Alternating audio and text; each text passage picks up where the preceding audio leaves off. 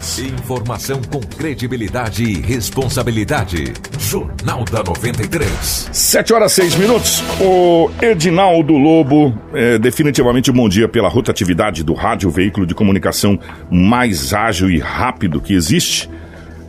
Como é que foram as últimas horas pelo lado da nossa gloriosa polícia, meu querido? Continua naquela calma, abre aspas, ou a coisa já começou a pegar finalzão de semana chegando, né, Lobão? Como é que tá, meu querido? Um abraço. Obrigado, Kiko. Não, foi uma, uma semana bem abençoada na cidade de Sinop. Cara, que coisa, né? É, que bom, coisa bom. boa. Boa, boa, boa. Mas ontem, Kiko, é, dois indivíduos aí no setor industrial praticaram roubo e a PM foi acionada. Eles foram, no, no, ou seja, no estabelecimento comercial, de posse de um revólver, deixaram as vítimas na mira da, do 38. a PM chegou, fez rondas e eles estavam ainda nas proximidades. Os dois homens foram presos e conduzidos à delegacia municipal com uma arma de fogo. Serão agora. Passaram, hoje por, eles, por uma audiência de custódia e eu acredito que deverão ir para a penitenciária Ferrugem. Tipo, e era cedo, vai, 14 horas, os caras roubando. Revólver em punho, roubando. Deu moleza ali no setor industrial. E a polícia acabou fazendo a prisão dos mesmos. A polícia militar é muito ágil, muito rápido. Quando você aciona a PM, ela com muita rapidez chega até o local, já pega as informações, as características, a cor das vestes dos indivíduos e daí a pouco eles estão nas garras da Gloriosa. Bem feito. Chegar aguardando esses morféticos aí, porque 14 horas com arma em punho, 38 roubando, pode matar alguém, cara. O cara coloca um revólver aí, deixa você na mira de um revólver, não sabe municiar uma arma, de repente puxa o gatilho e dá um tiro na cabeça. Aí fala, não, não tinha intenção de matar puxei o dedo, é. Entendeu? Eu vou te dizer, cara. me enganei. É, me enganei, é desse jeito. E depois fica dois anos preso, três anos, quatro, cinco. No pior das hipóteses, fica nas ruas. Então, bem feito. Precisa ficar um bom tempo atrás das grades. É inadmissível nos dias de hoje os empresários, as famílias, as pessoas trabalhando e ladrão roubando 14 horas. Entendeu? Isso não pode, tem que prender mesmo, entendeu? Então, parabéns à polícia que foi acionada e fez a prisão desses homens. Olha, mais uma carreta de soja foi roubada. Rapaz, eu vou dizer uma coisa pra você. A história é a mesma, Kiko. Não vai mudar nem ó, algumas vírgulas. E eu tô pra dizer é, pra você, é. eu não sou nem um vidente, nem um investigador, nem o lobo. A gente não tem essa, essa, essa pretensão de ser também. Eu tô pra dizer que a história é a mesma. Se brincar, são as mesmas pessoas e estavam com a mesma roupa. é. Com a é. mesma roupa. Isso aí eu já não é. sei, mas eu vou te falar a verdade pra você. Um motorista de 40 anos de idade estava com uma carreta Scania estacionada em um posto nas proximidades ali do Camping Clube. Isso de dia, tá? De repente, dois homens chegaram e abordaram ele e colocaram dentro de um carro. As pessoas nem viram, cara. Nem sabem o que aconteceu. Nem Muito educadamente, por favor, nos acompanhe aqui. Nos acompanhe aqui e tal. É, cadê a chave do caminhão? E o outro já sobe, é, já pega o caminhão, a, já vai. Exatamente. Que a única coisa que o, a vítima disse para a polícia foi que o rapaz no telefone falou assim: Aí, patrão, o motorista que vai dirigir a carreta vai vir em qual carro? Diz que ele falou no touro.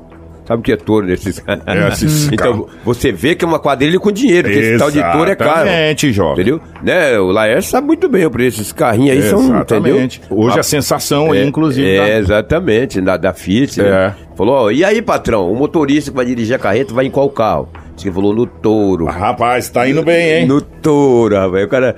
E colocou o motorista no, numa, num carro, na carroceria de uma caminhonete levou ele para uma estrada vicinal, sempre pedindo para que o mesmo não o olhasse. Falou: fica tranquilo, não vamos fazer nada com você e a sua carreta vai aparecer. Ele ficou seis horas no mato. Sério? É, seis horas. Depois das seis horas, o cara falou: olha, daqui uns 15 minutos tu sai, tá? Tu não sai antes, tá? Ele falou, oh, não, fica tranquilo. Assim, é. é uma quadrilha muito organizada pelo seguinte, eles não judia dos motoristas, não, eles não, não maltratam os motoristas, graças a Deus, sim, sim. né? E ele sempre diz o seguinte, fica tranquilo que o seu veículo será encontrado logo mais, só é. queremos a carga. Só queria... E aí depois o veículo realmente é localizado. E lá no Alto da Glória. Oi. Foi localizado, vê. Ele praticou o roubo. No Camping Clube, Camping Clube. O veículo no Alto da Glória. No Alto da Glória. Aí foi lá, a carreta estava lá, sem um grão de soja. Vamos colocar. Eles são muito rápidos. Muito. Vamos colocar de ponta a ponta. É, daqui até o Camping Clube vai dar o quê? 17? 17, 17 km. É, é. Daqui até o Alto da Glória, uns 15. 15 é. Então nós vamos 30 colocar. quilômetros, é, vamos, vamos arredondar é. para 30. É. Num, num curto espaço de 30 quilômetros, o motorista foi sequestrado, porque é uma, uma espécie É de um sequestro. é. A carreta foi roubada, a carga foi roubada, a carreta reapareceu sem a carga em 30 quilômetros. Que loucura, É. Que meu loucura. E ninguém viu. E ninguém viu. E ninguém viu. Parabéns, hein? É, pois é, e ninguém viu. A carreta foi localizada, a Scania. Não tinha nenhum grão de soja dentro da, dentro da carroceria, cara. Menos mal, né? O motorista ficou seis horas no poder dos sequestradores, que é, podemos dizer isso, todos Ah. os ladrões da maneira que queiram. E agora fazer o quê? É perder aí, sei lá quanto dá uma carga de soja aqui, que se é 30, se é 40.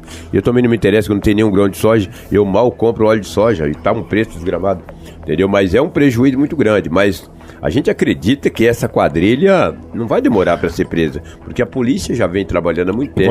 Eu, vou, eu, vou, eu vou ser audacioso. Está aqui. na hora da polícia ficar- federal É, entrar nessa polícia situação. federal, Sabe por quê? exatamente. Não desmerecendo a polícia, a polícia civil, muito pelo contrário. A Sim. polícia civil faz um trabalho espetacular. Já tem, tem muita coisa É, pra fazer. E tem, tem outras coisas muito importantes. Tem um monte de crime para resolver aí. É. porque essa, essa situação tá me parecendo que isso aqui é uma ramificação nacional. Essa situação já, já, já tá fugindo do, do, do controle.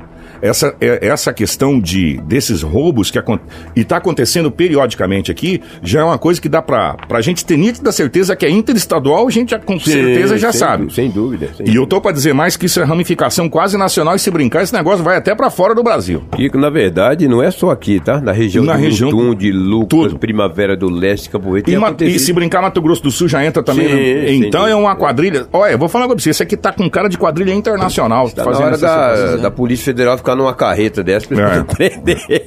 Sabia? Pra ele chegar assim e abordar o cara. Está na hora de. E lá em cima da carreta tem uns oito. Exatamente, dentro da lona É, lá, uns oito. Exatamente. E passar-lhe fogo no casco da cabeça de um vagabundo desse. Que, que é o que tínhamos aí do setor policial. Aumentou os acidentes, tá, cara? Ontem eu ainda falei, olha, diminuiu os acidentes. Final de semana vem chegando, as É, pessoas ficam mais pressa. Exatamente. Ontem eu estava almoçando. Aliás, eu estava até com a prefeita Rosana Martinelli ontem, num determinado local, no restaurante. É um acidente. No restaurante popular, tá, É, gente? O Lobão lá, eu tenho carteirinha assídua. Pois é, E o rapaz. Marcelo também. Pois é, então. E daí um acidente violento, rapaz. Um rapaz de 25 anos acabou se envolvendo num acidente bem na esquina ali do restaurante popular. Vou te falar. Ali é, é Figueiras. é, não, ali é em Baúbas. Em Baúbas com as ale- avencas, né? Ave- é, avencas. avencas, Em Baúbas com exatamente, avencas. E exatamente. já que você falou em acidente, Lobo, fica aí. é. Atenção, gente, ó. Primeiro, é, essas imagens que o Marcelo vai gerar na live são fortes. É, se as imagens que a gente recebeu aqui, que, que o Anderson, o pessoal mandou, são imagens muito fortes desse acidente que aconteceu na BR-070. Atenção, você que está na live vai poder acompanhar as imagens. Você que está só ouvindo agora, depois, se você quiser, tiver curiosidade, você vai lá na nossa live lá e dá uma olhada. Isso. Duas pessoas morreram, três pessoas ficaram feridas em um gravíssimo acidente que aconteceu no quilômetro 140 da BR-070 em General Carneiro na tarde dessa quarta-feira. A Polícia Rodoviária Federal divulgou as informações ontem. Gente, a colisão frontal aconteceu com um carro Gol, com placa de Belo Horizonte e um Fiat Uno de Várzea Grande. Uma das vítimas é uma jovem de 21 anos identificada como Pamela é, Eloá Guimarães da Silva, que dirigia o Gol. Exatamente, Kiko. É, a outra vítima fatal é o motorista do Uno, que foi identificado como Youssef Gueiosso, de 39 anos. Além dele, outras três pessoas também estavam no carro e todas foram encaminhadas para um hospital. Uma dessas três pessoas, né, estava um pouco mais grave, as outras duas em estado mais moderado. De acordo com a Neocleciana da Polícia Rodoviária Federal, a Pamela teria invadido a pista contrária e bateu de frente com o Uno. Devido à intensidade do impacto, o Gol tombou na pista e o Uno parou à margem da rodovia. Vamos ouvir aí a explicação da PRF sobre como que aconteceu todo esse acidente. Esse acidente aconteceu na tarde de quarta-feira na BR-070 em General Carneiro, envolvendo um Gol com placas de Belo Horizonte e um Fiat Uno de Várzea Grande. Com base na análise dos vestígios no local, os policiais constataram que o Gol, que seguia para Barra do Garças, ele, por algum motivo ainda não identificado, invadiu a faixa contrária e bateu de frente com o Uno, que seguia para Cuiabá. Com o impacto da colisão, o Gol tombou sobre a pista e o Uno foi para as margens da rodovia. A motorista do Gol, uma mulher de 21 anos, faleceu no local. Já o condutor do Uno, um homem de 39 anos, morreu a caminho do hospital. Havia outras três pessoas no Uno, sendo que uma delas ficou gravemente ferida e as demais tiveram ferimentos leves. Vale destacar, ainda não se sabe né, qual foi a causa desse acidente, ainda será identificada pela perícia. Porém, a gente sempre orienta os motoristas para respeitarem a sinalização, porque o local ali havia faixa contínua, proibindo ultrapassagem. Não se sabe se esse foi o motivo do acidente, porém, a gente sempre orienta os motoristas que respeitem a sinalização que há no local, seja ela proibindo ultrapassagem, seja ela de velocidade, é muito importante que a sinalização seja respeitada, porque se há uma sinalização impedindo uma certa que, que indica, né, que uma certa conduta não deve ser realizada, é por algum motivo. E o motivo sempre é, o motivo por trás disso sempre é evitar os acidentes. Então, seguir a sinalização é sempre muito importante para evitar os acidentes. Tudo o que você precisa saber para começar o seu dia está aqui no Jornal da 93. 7 horas mais 16 minutos. A gente já está acompanhando a live as imagens. Vou falar uma coisa para você. Irmão, eu não sou perito em velocidade, não, mas a velocidade estava boa. Porque o, o, carro Uno simplesmente desapareceu. Sim. Seria um milagre. Um milagre se o motorista do Uno não tivesse vindo a óbito aí. Uhum. Aí seria um milagre. Agora, Gente, o carro simplesmente sumiu. É. Né? Então a gente pega aí, a, pela, pela, pela síntese, a questão da velocidade. Os dois carros deram de frente um com o outro, né? Sim. Pois é, e a PRF falou: ah, não sabe as causas, é imprudência. Nas BRs, velocidade, bateu de frente é imprudência, ultrapassagem. E mesmo esse acidente não acontecendo aqui, perto da gente, por que, que a gente traz?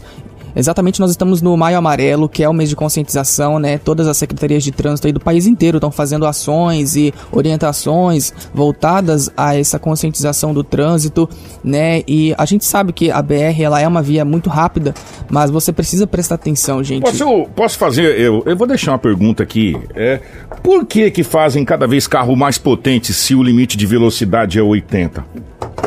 É uma boa pergunta. Você pega aí, tem carro aí que chega a 300 por hora, meu irmão né? Você não vai poder usar essa velocidade. Por que que se faz carro cada vez com motor mais potente?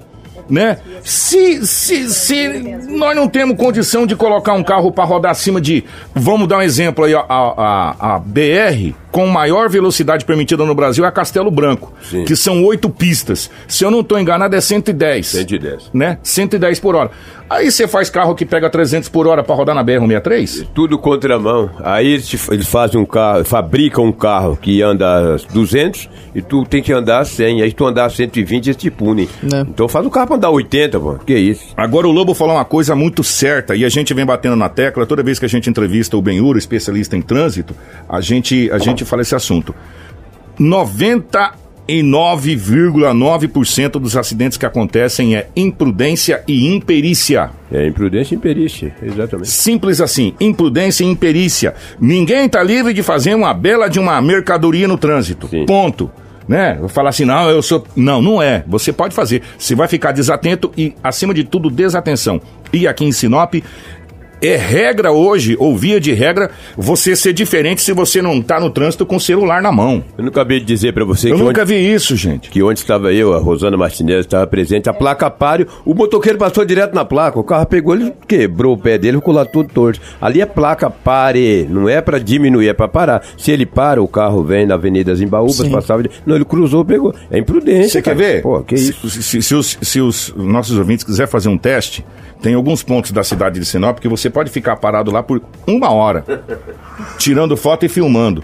Aí depois você vai conseguir contar no dedo quantas pessoas que obedeceram, tanto de carro quanto de moto, quanto de bicicleta e quanto a pé, que não passaram com o tal do zap zap na mão pilotando. Hum. E, parece um polvo, cara. Eu não consigo entender, parece que tem tentáculos para pilotar com a mão e digitar com a outra. eu não consigo entender. O Kiko, eu já andei muito de bicicleta em Sinop, hoje eu não ando mais porque eu não tenho tempo. Mas o ciclista também precisa respeitar precisa o trânsito. Tá? respeitar. Tá? Esses morféticos andam na Avenida Júlio Campos aí contramão, cara. É.